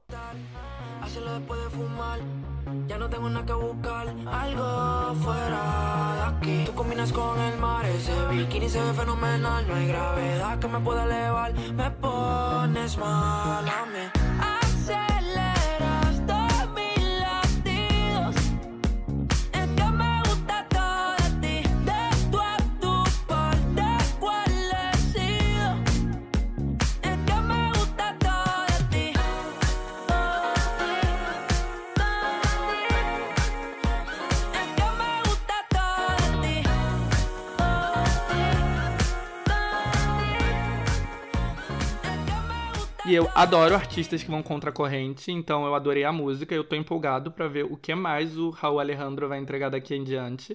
O clipe gravado num rig de patinação ainda traz uma participação da lenda do basquete Shaquille O'Neal. E o Raul atualmente está bombando com várias músicas. Além da colaboração com o Anuel e da colaboração com a Selena Gomez, a música dele, Dos 14, também está no top 10 da Espanha, da Argentina, do Chile, do México, da Colômbia, etc. E falando de nomes emergentes da música latina, o último regatoneiro que surgiu aí com um grande hit foi o colombiano Crisin, com a música Poblado, que está no top 10 de todos os principais mercados de música latina. É o primeiro hit internacional dele, claro, como todo hit grande do reggaeton, ele vai ser relançado em breve numa versão remix, com versos de uma estrela bem estabelecida, no caso do J Balvin. O resto do top 10 latino tem nomes conhecidos como Mike Towers, que aparece em dois sucessos, Pareja del Año com Sebastián Yatra e Bandido, a Carol D com El Maquinon, Nio Garcia com AM e Sec com 911, e agora chegamos no Brasil, e no nosso país o grande lançamento nacional foi o álbum póstumo do funkeiro e rapper paulistano MC Kevin, com a notícia da trágica queda do quinto andar de um prédio na Barra da Tijuca, no Rio. O Kevin transcendeu o nicho do funk e virou um nome mainstream, e houve interesse alto no seu álbum final, que emplacou várias músicas no top 50 do Spotify brasileiro. E finalizando os lançamentos, temos o remix de Grow From Rio, que traz um rapper do momento, da Baby, na tentativa de fazer essa música que até agora foi totalmente ignorada fora do Brasil bombar. E, gente, o que dizer, né? A Warner só entra em prejuízo tentando fazer a Anitta ter algum sucesso internacional. Gente, não vai rolar. Eu já cobri o porquê, eu já cobri essa farsa da carreira internacional, acho que no oitavo episódio. Aliás, no sexto episódio. E assim, eu acho que para você fazer sucesso no mundo, você precisa ter algo que faça com que você se destaque e se diferencie dos outros, o que a Anitta não tem. Nem no mundo, nem no Brasil. No Brasil, ela simplesmente surfou na onda do pop funk, que, na verdade, é uma coisa da Kelly Key, né? Mas a Anitta fez com mais sabedoria. E a Anitta tem mais carisma e soube usar o Snapchat, os stories do Instagram. E ela é muito boa de marketing, então tudo que é popular ela vai lá como um vulto e incorpora a marca dela. Então, funk do Yuri Martins é popular. Ah, então eu vou gravar um funk com Yuri Martins. Funk do Kevin é popular. Ah, então eu vou gravar um funk com Kevinho. Sertanejo é popular. Ah, tá, então eu vou gravar um sertanejo. Sofrência da Marília Mendonça popular. Ok, então vou so gravar uma sofrência com a Marília Mendonça. Basicamente é isso que ela tá fazendo nos últimos três anos. Não à toa, a Juliette mal saiu da casa do BBB como a pessoa mais popular do Brasil e a Anitta já colocou ela pra morar lá na casa dela. Mas bom, lá fora isso não vai dar certo. E o que eu acho mais tosco disso tudo é essa coisa, né? De, mas se a Anitta fizer sucesso lá fora, vai ser bom para todo o Brasil. Não, amores, não vai ser. Vai ser bom apenas pra Anitta. E isso que a Anitta tenta vender do Brasil pro mundo também não é necessariamente bom pro Brasil. É isso, a Anitta, ela é boa de marketing, mas ela não é excepcionalmente genial de marketing. Ela faz marketing com as coisas mais fáceis possível. E a coisa mais fácil possível para o mercado internacional é a hipersexualização da mulher brasileira.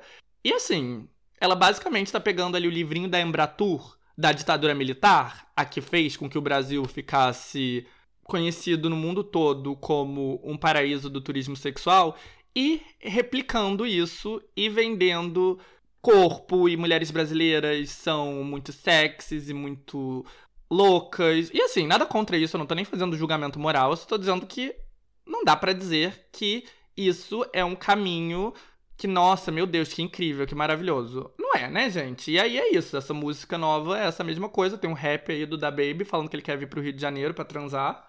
E tudo bem, o meu problema com a música não é nem que ela é sexualizada, o meu problema com a carreira internacional da Anitta é só que ela é uninspiring mesmo. Mas, vamos ser sinceros, né? O que, no que, que ela tá fazendo não é nada de incrível pro Brasil, não é nada que a ditadura militar já não fazia na década de 60. Não tô dizendo que a Anitta é tão ruim quanto a ditadura militar, pelo amor de Deus. Eu só estou dizendo que é uma técnica de marketing batida e que não vai levar a muita coisa. Então, os Anitters que me perdoem, mas, enfim, é a verdade, né? E o engraçado é que, assim, nas últimas duas semanas, os gringos ficaram obcecados do nada com uma música de bossa nova. Mas não, não é graças a Anitta e Girl from Rio. E sim, a uma artista com muito mais range, muito mais alcance, muito mais única. E sim, eu tô falando da Uniqua, dos Backyardigans, E, gente, pra quem não sabe, Backyardigans é um desenho pré-escolar que bombou muito com os Zoomers. Zoomer, gente, é a geração Z, tá? Não são pessoas que usam o aplicativo Zoom. E, enfim, Backyardigans foi muito popular, é uma geração depois da minha. E todo episódio tinha uma música. E uma dessas músicas, Castaways, claramente inspirada na bossa nova, estourou do nada. E não foi do nada, claro, foi graças ao TikTok. E é isso, né, gente? TikTok é a plataforma mais influente do mundo. Toda semana os jovens do app transformam alguma coisa aleatória em fenômeno do dia pra noite. E dessa vez foi Castaway dos Backyardigans. Os jovens do aplicativo adoraram relembrar a música e ela viralizou na plataforma, gerou um monte de vídeo e versões e alcançou o topo da parada viral global do Spotify e está no top 100 dos Estados Unidos. Nada mal, né? Uníqua embaixadora da Bossa Nova no mundo e herdeira legítima de Tom Jobim. Castaways, we are castaways. Ahoy there, ahoy, we are castaways. We're stuck where we are, with no house, no car. Castaways,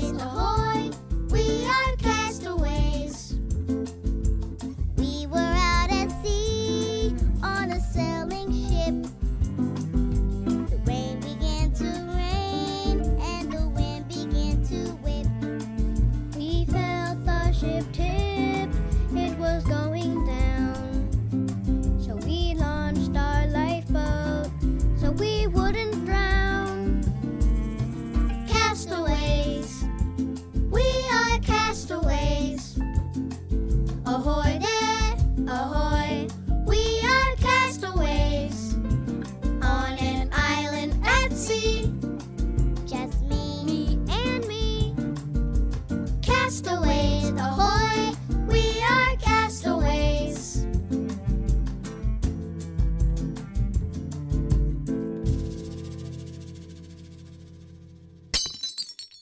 Castaways, we are castaways. Ahoy.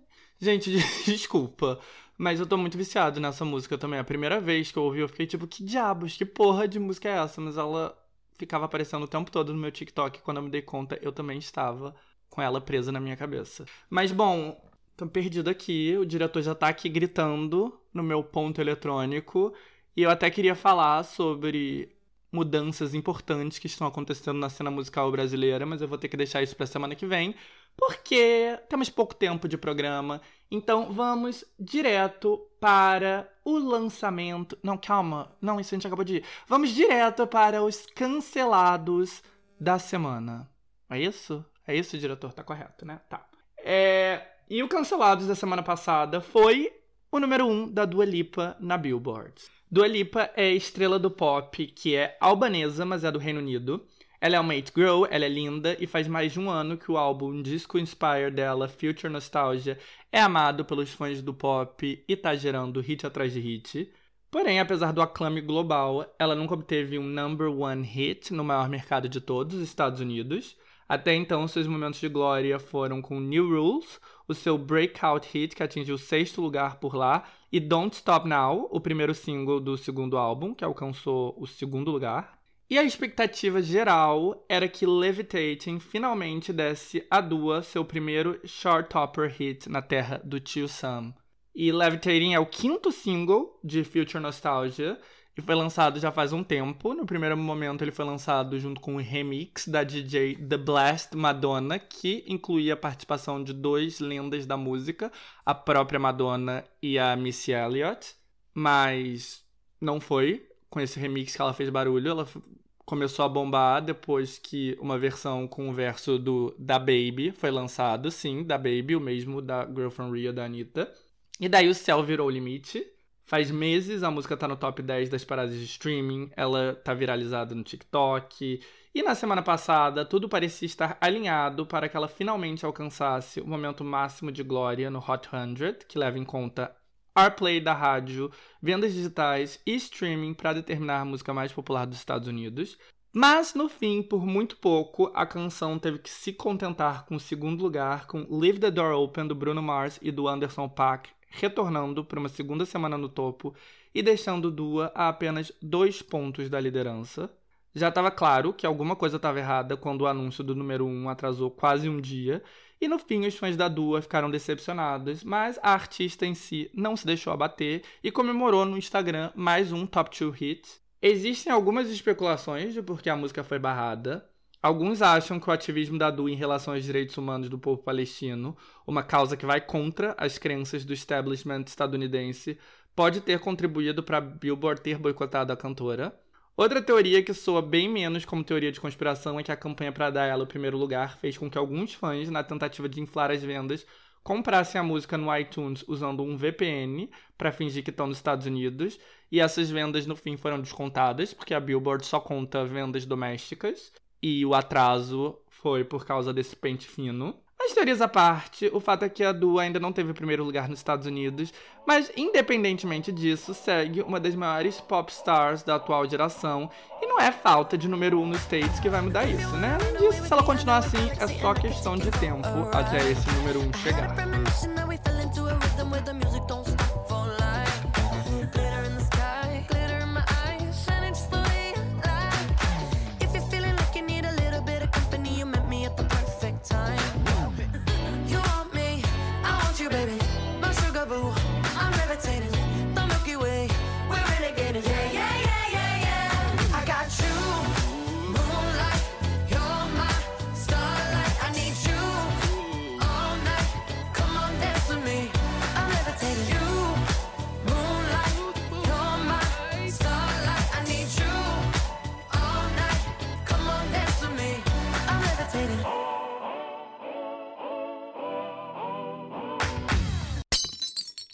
E agora estamos nos momentos finais desse podcast. e Finalmente chegamos nos personagens da semana, onde a gente vai focar na guerra sangrenta entre três pop stars para o topo das paradas. E bom, na verdade eu tô brincando, não teve guerra nenhuma, cada um dos artistas tem seu próprio público, mas eu que não vou perder a chance de fazer uma rivalidade aqui, né? Que rivalidade gera audiência.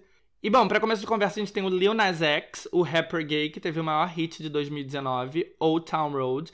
E na época, muitas pessoas achavam que ele ia ser um One Hit Wonder, que não ia conseguir manter a popularidade. Mas Lil Nas X é uma gay de fórum, criada no Twitter, então ela sabe como ninguém causar. E não só se manteve relevante, como recentemente conseguiu outro mega hit global com Montero, Call Me By Your Name, que estava em primeiro lugar em todo o mundo até a semana passada. E teve aquele clipe bem bafo, onde ele desce pro inferno num pole de pole dancing e seduz o diabo. Tudo muito icônico, maravilhoso. Um dos grandes momentos da cultura pop de 2021 e coberto aqui no podcast, no segundo episódio. E nessa sexta ele lançou o follow-up Sun Goes Down, que criou muita expectativa. Daí temos Olivia Rodrigo, que lançou seu álbum de estreia, Sour. E a Olivia é a protagonista de 2021. Ela aparece com tanta frequência aqui nos personagens da semana que eu até disse semana passada que eu tenho que fazer um segmento só pra ela, o Olivia Rodrigo Watch. E, bom, é a terceira vez que ela aparece. Eu falei em detalhes sobre a ascensão dela ao topo no segundo episódio também, o mesmo episódio que eu falei do Lil Nas X. E na semana passada eu falei sobre a coroação dela com um novo single que mostra uma faceta mais pop punk. E a música Good For You, que estreou no topo, excedeu todas as expectativas. E bom, tava todo mundo empolgadíssimo para finalmente ouvir o álbum de estreia da estrela do momento. E finalmente temos o BTS. BTS são a boy band sensação da Coreia do Sul, que hoje em dia são os artistas mais lucrativos do mundo. Eles são tão gigantescos que a agência deles, que até pouco tempo atrás era uma agência de médio pequeno porte da Coreia do Sul, hoje é grande o suficiente para gastar mais de um bilhão de dólares comprando a empresa de agenciamento do Scooter Brown, responsável por alguns dos maiores artistas dos Estados Unidos, incluindo Ariana Grande e Justin Bieber. Eu falei bastante sobre o fenômeno BTS no quarto episódio do Tá Causando e como o sucesso deles é um reflexo dos nossos tempos, onde ter uma fanbase grande e dedicada é o suficiente para te fazer o artista mais valioso e muito mais lucrativo do que outros nomes em tese mais famosos. Não há nada como o poder da mobilização. E mesmo quando o BTS eram artistas de nicho que cantavam apenas em coreano, eles já estavam entre os artistas mais poderosos do mundo, capazes de esgotar os maiores estádios em quase qualquer lugar. Em São Paulo, por exemplo, eles venderam 85 mil ingressos para duas datas no Allianz Parque em 2019 em um piscar de olhos. E em 2020, eles gravaram a primeira música em inglês, Dynamite, que foi um sucesso global inescapável. E eles encerraram o ano como os artistas que mais venderam no mundo, de acordo com a Associação Internacional da Indústria Fonográfica. Então eles ficaram acima da Taylor Swift, do Drake e do The Weeknd. E na sexta-feira passada eles lançaram Butter, o segundo single em inglês deles, que tem como objetivo repetir o sucesso fenomenal de Dynamite. E nessa briga de cachorro grande, quem teve que se contentar com a medalha de bronze foi Lil Nas X. Sun Goes Down é uma música muito bem produzida e que tem um conceito esperto e bem conhecido do marketing para criar identificação entre o artista e o público.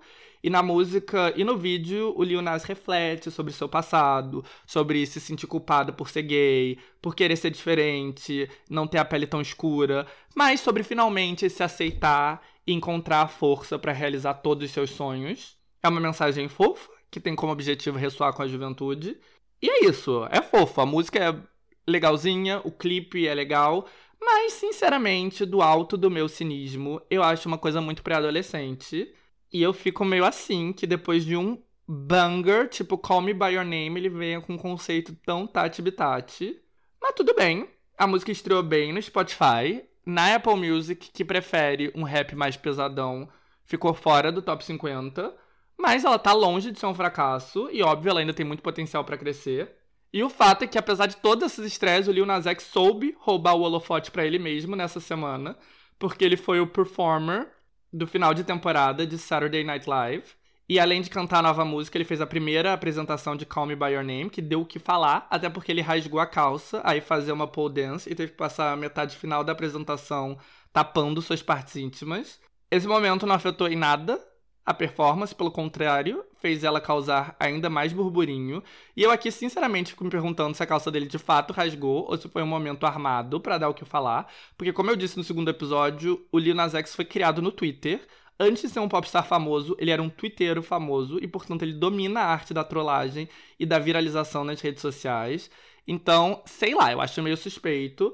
Mas o fato é que deu certo, a apresentação foi boa. Eu sigo empolgado para o que mais ele vai trazer nos próximos meses. Inclusive, hoje ele vai participar do programa do Jimmy Fallon, ou do Jimmy Kimmel, sei lá, e ele vai usando uma saia, porque ele não confia mais em calças. E o pódio foi uma luta acirrada entre BTS e Olivia Rodrigo. Apesar de que eles não estavam competindo de igual para igual, porque o BTS estava lançando um single e a Olivia Rodrigo um álbum. Mas o fato é que a expectativa para ambos era altíssima. O álbum da Olivia dominou o top 10 global do Spotify e do Apple Music, quebrando recordes de streaming para um álbum de lançamento. Good For You, o single atual, que já tinha tido uma semana de estreia excepcional, teve mais de 12 milhões de plays no mundo todo na sexta-feira só no Spotify.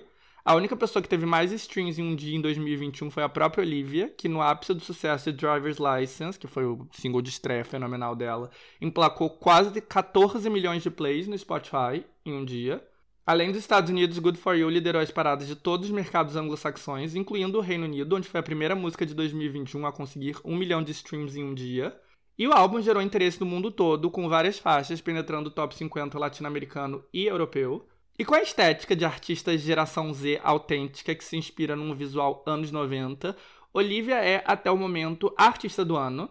Ela foi de ser uma artista pequena, só conhecida ali por aquele nicho pré-adolescente Disney Channel, a ser a maior popstar em questão de meses. E claro, como eu sempre falo aqui, conseguir alinhar todos os fatores para se transformar numa pop girl A-list é algo extremamente difícil. É uma química quase impossível de acertar, que vai muito além de ter investimento grande. Até porque se investimento grande fosse sinônimo de sucesso, Anitta seria um sucesso global. A Bibi Rexa não ia ter estreado seu segundo álbum na semana passada, fora do top 100 da Billboard. A Ava Max e a Rita Ora seriam artistas com vários hits. A Normani já teria lançado seu álbum de estreia, que estaria bombando. E a realidade não é essa, né? A realidade é um mundo onde a gente pode contar numa mão as mulheres do pop gigantescas que surgiram nos últimos cinco anos. Teve a Dua Lipa, a Billie Eilish e agora a Olivia Rodrigo. E como eu mencionei na semana passada, a TikToker filipina estadunidense Bella Porte está dando indícios que talvez ela consiga se juntar a esse grupo com o sucesso do seu single de estreia, Build a Bitch, que está tendo resultados excepcionais no YouTube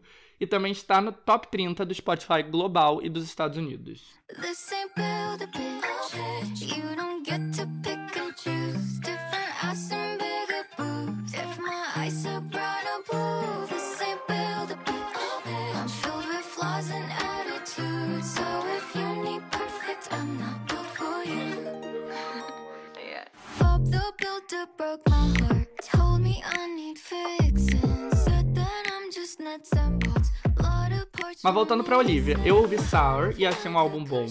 Ele é simples, ele é bem feito, ele é coeso. E apesar dela ser da geração Z, o álbum tem referências que são muito reconhecíveis para quem é millennial. A Olivia, afinal de contas, se inspirou em artistas da nossa geração millennial para criar sua imagem. Então tem o sad pop da Lorde, da Lana Del Rey, da Billie Eilish, o confessional pop que a Alanis Morissette fez lá nos anos 90 em Jagged Little Pill e que a Taylor Swift, que é a ídola mor da Olivia, dominou nos últimos anos.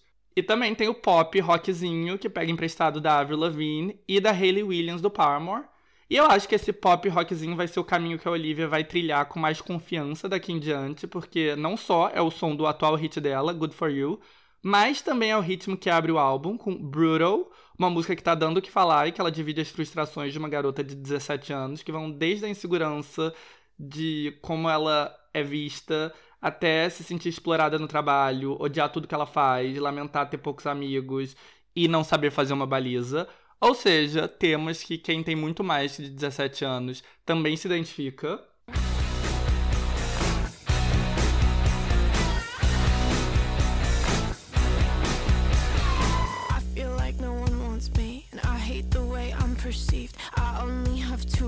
Friends, and lately I'm a nervous wreck. Cause I love people I don't like, and I hate every song I write. And I'm not cool, and I'm not smart, and I can't even parallel park. All I did was try my best, it's the kind of things I did. I'm relentlessly upset. They say these are the golden years, but I wish I could disappear. Ego crush is so severe, God, it's brutal out here. E não à toa, memes relacionados a ser um millennial muito mais velho que a Olivia e mesmo assim gostar do álbum foram os que mais viralizaram no Twitter e no TikTok ao longo do fim de semana. E, enfim, Sour tem 11 músicas, todas elas com títulos escritos totalmente em letras minúsculas, algo que parece ser uma obrigação das garotas do pop no momento, porque é algo que tanto a Ariana Grande quanto a Billie Eilish fazem. Nove das músicas são sobre o ex, que todos nós sabemos ser o Joshua Bassett, o seu co-star em High School Musical, The Musical, The Series. Em Traitor, ela diz se sentir traída, não porque o seu ex a traiu de maneira tradicional, mas porque aquilo que ele negava, que ele era apaixonado por outra garota, se provou verdade, porque ele começou a namorar com essa garota logo depois que ele terminou com a Olivia. E a gente também sabe quem é essa garota, a Sabrina Carpenter. Aliás, o interesse nesse dramazinho Disney foi a primeira faísca que fez com que a explosão Olivia Rodrigo acontecesse. You betrayed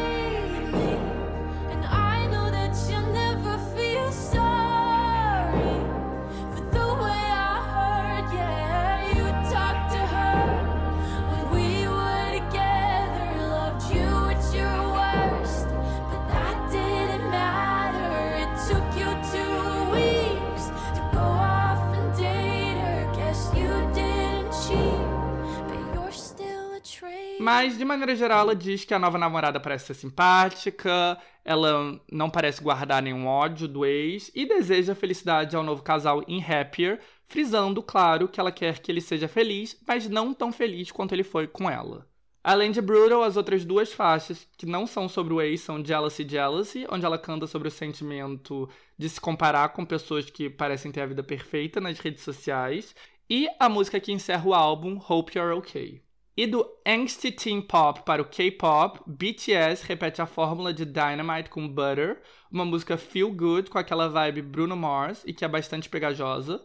O single vem depois de um mês de teasers e imagens promocionais, seguindo a cartilha do K-pop. E como esperado, a ARMY, que é o nome da fanbase do BTS, respondeu com fervor. O vídeo da música quebrou o recorde histórico do YouTube ao alcançar 100 milhões de views em 21 horas, quebrando o recorde deles mesmos, que tinham alcançado 100 milhões de views com Dynamite em 24 horas e 21 minutos no ano passado. No Spotify, a música estreou com 11 milhões de streams nas primeiras 24 horas.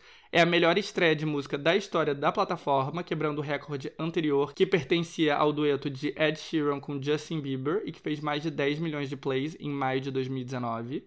Nos Estados Unidos, apenas, a música teve mais de 2 milhões de plays e estreou no topo de todos os países asiáticos, incluindo o maior mercado de todos, o Japão. A música também teve estreia alta em quase todos os mercados latinos e europeus, ou seja, o BTS está bem global. E no fim das contas, seria um resultado mais do que assegurado para ser o primeiro no ranking global do Spotify e estrear no topo do Hot 100 da Billboard em quase qualquer semana normal. Mas claro, essa não é uma semana normal, é a semana de lançamento do álbum da Olivia Rodrigo, que no mesmo dia quebrou o recorde de plays do Spotify em 2021 com Good For You e barrou a estreia dos coreanos no topo. Então a luta pelo primeiro lugar no Hot 100 será mega acirrada. Eu acho que talvez a Billboard quebre um galho para BTS, porque eles fizeram a primeira apresentação da música no domingo, como as atrações principais do Billboard Music Award. Mas a verdade é que, com a quantidade de streams que a Olivia tá recebendo, talvez seja impossível desbancá-la do topo na próxima semana. Mas vamos acompanhar. E, independentemente de quem ganhar essa batalha, todo mundo está ganhando. A Olivia Rodrigo já é estrela de 2021 e os meninos do BTS seguem os artistas mais valiosos do mundo. E agora chegamos nos momentos finais desse episódio com a opinião de merda. E, gente, minha opinião de merda é que eu não consigo ter nenhum interesse em heróis. Zero. E assim, toda semana eu tô aqui falando do que tá causando. Isso me obriga a falar de heróis, porque, diferente de mim, o resto do mundo tem uma sede insaciável por heróis. Então a gente vai ver qual o maior sucesso da Amazon Prime. A série The Boys, sobre heróis. E qual o sucesso atual? O desenho animado para adultos Invincible, sobre herói. E isso para nem entrar no universo bilionário cinematográfico da Marvel e da DC. E na Netflix, que estreou faz umas semanas Jupiter Ascending, que dizem que nem é bom, mas continua sendo popular, pois afinal de contas, heróis. E, gente, eu não consigo me interessar por esse universo, por mais que eu queira. Eu gosto de estar por dentro dos hypes. Mas sei lá, os filmes da Marvel para mim parecem um grande anúncio do imperialismo e do complexo industrial militar. Eu não consigo não achar ridículo e forçação de barra. O que não quer dizer que eu não vá tentar, porque faz muito tempo desde que eu dei uma chance a esses filmes. Então, eu vou meio que me desafiar a ver uns filmes da Marvel nos próximos dias, semanas. Eu vou tentar ver The Boys na Amazon Prime. Então, eu vou manter vocês informados. E, assim, eu tenho outra opinião de merda. E, tipo, amanhã, assim, vocês estão ouvindo isso terça, quarta, sei lá, agora, por agora, vai estrear a super aguardada reunião de Friends. E, diferente de vocês, eu não tenho esse carinho imortal por Friends. Eu gostava quando eu era adolescente, mas eu já superei. Mas até aí, ok, eu provavelmente vou ver o especial, porque é todo momento da cultura pop. Mas o fato é que todo mundo amou ver eles reunidos e ficou emocionado. E eu vi as imagens e fiquei só tipo, meu Deus do céu, quanta cirurgia plástica! A Lisa Kudrow, a Phoebe, é a que tá melhor conservada. Ela tá bem, tipo, não parece uma pessoa diferente. A Courtney Cox e a Jennifer Aniston estão elegantes, com caras de ricas, mas tem muita cirurgia plástica nessas caras, mas tudo bem. Agora, os homens, meu Deus, eles parecem todos uns Muppets, com umas cirurgias com horríveis, umas é, como é o nome? Harmonizações faciais pavorosas. Gente, o que, que é isso? Tudo bem que eu sei que eles envelheceram, que eles engordaram e tal. Mas assim, não é só isso. É muita harmonização facial estranha. E como se isso não fosse suficiente, essa reunião ainda vai ser apresentada pelo James Corden. E, gente, quem pediu isso? Assim, eu não amo Friends, mas eu tô até curioso para ver reunião. Agora, James Corden é testar minha paciência. A Warner Media tá me testando. Mas bom, eu vou respirar fundo e tentar ser justo com todas essas instituições da cultura pop, de Friends a Marvel, mas não com James Corden. O James Corden é o meu limite. E agora, o momento final é Positivity. E, gente, o meu Positivity da semana vai ser, primeiramente, Pen 15 e Rami, as duas comédias que eu falei no começo do episódio. Eu adorei ambas, e apesar de saber que não são séries para todo mundo, são perfeitas para quem gosta de comédias bem feitas, diferentes, que retratam bem nossa sociedade. Então, essas são a primeira dica. Além disso, fazendo uma conexão com o último episódio sobre a J-Lo, eu quero aqui enfatizar o quanto eu amo Hustlers, ou em português, As Golpistas, o último filme grande que ela fez, que na verdade tem um elenco enorme. Tem a Constance Wu, tem aquela garota que faz a Beth em Riverdale, tem a Lizzo, tem a Kiki Palmer, a Julie Stiles e a Cardi B. E, gente, esse filme é baseado numa história real que virou uma matéria muito grande e muito bem feita na New York Magazine. E assim que o filme foi anunciado, eu fui ler a matéria e eu adorei. Fiquei meio tipo, gente, mas como é que eles vão fazer para adaptar uma matéria pro cinema? Mas a diretora fez um trabalho maravilhoso. Um trabalho que captura zeitgeist, captura as mudanças políticas, a crise financeira, sei lá, eu adorei. Não é uma história muito linear, não segue os arcos clássicos do cinema. Então acho que algumas pessoas ficam, vão ficar um pouco decepcionada, mas é exatamente isso que fez eu amar tanto o filme. Então fica a dica pra todo mundo e acho que no Brasil tá disponível no Prime Video. E pra finalizar, going full circle, eu vou recomendar a apresentação do BTS no Billboard Music Awards. Eu achei fofa, eles dançam muito. Eu não sou um grande fã, eu não faço parte da ARMY, mas eu acho que a apresentação capturou muito bem o charme deles. Então, essas são minhas dicas da semana. Pen 15, Rami, as golpistas e a apresentação do BTS no Billboard Music Awards.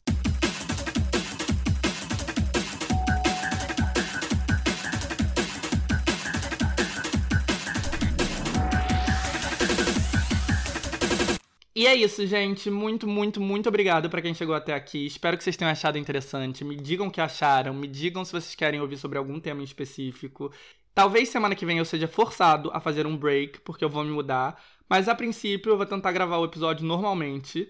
Então, quem não assinou, assina aí para ser avisado quando o episódio sair. E por favor, recomendem pros amigos que curtem cultura pop.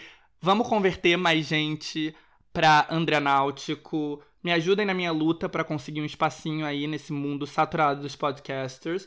E se tudo der certo, eu volto com um episódio que fala sobre mudanças importantes na cultura pop brasileira, a reunião de Friends, o novo capítulo da guerra de streamings e mais. E é isso, gente. Fiquem aí com o novo hit do BTS. Muitos beijos.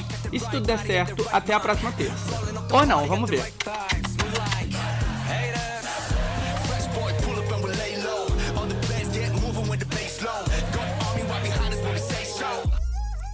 Let's go.